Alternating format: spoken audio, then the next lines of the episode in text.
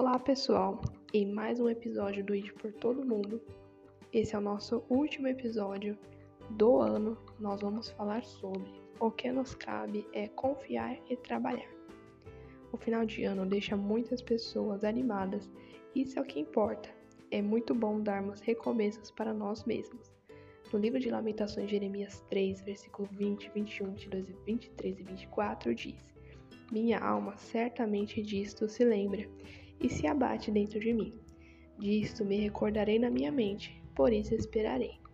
As misericórdias do Senhor são a causa de não sermos consumidos, porque as suas misericórdias não têm fim. Novas são cada manhã, grande é a tua fidelidade. A minha porção é o Senhor, diz a minha alma. Portanto, esperarei nele. Bom, a nossa porção é o Senhor. O que temos de mais precioso é sermos filhos dele, por isso esperar nele nunca vai ser sinônimo de medo.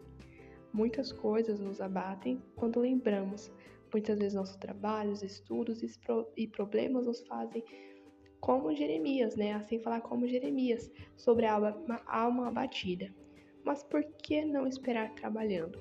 Por exemplo, se você está esperando por algo e está muito ansioso, por que não se chegar mais perto de Deus, cuidar da sua saúde mental e fazer coisas que te ajudem a chegar em determinado objetivo? Quando Jesus morreu por nós, ele levou nossas dores e enfermidades. Fala em Isaías 53, 4, 5. Certamente, ele tomou sobre si as nossas enfermidades e as nossas dores levou sobre si. E nós o reputávamos por aflito, ferido de Deus e oprimido. Mas ele foi traspassado pelas nossas transgressões e moído pelas nossas iniquidades. O castigo que nos traz a paz estava sobre ele e pelas suas pisaduras fomos sarados. Então, que preço é esse que estamos pagando? Com uma vida cheia de preocupação e desesperança.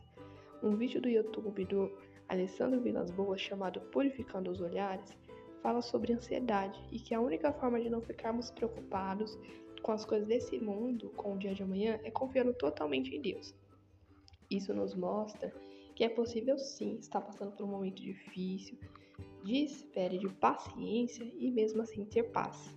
Com Jesus, nós não apenas vivemos, mas vivemos na plenitude com discernimento, tendo forças para levar a sua palavra e batalhar pelos propósitos e sonhos que ele colocou em nós. Bom, pessoal, então nós devemos levar uma vida pacífica, sabendo que de tudo Deus cuida. Bom, um feliz ano novo e ano que vem nos encontramos na terceira temporada com muita palavra e muita paz também. Um feliz ano novo e Deus te abençoe.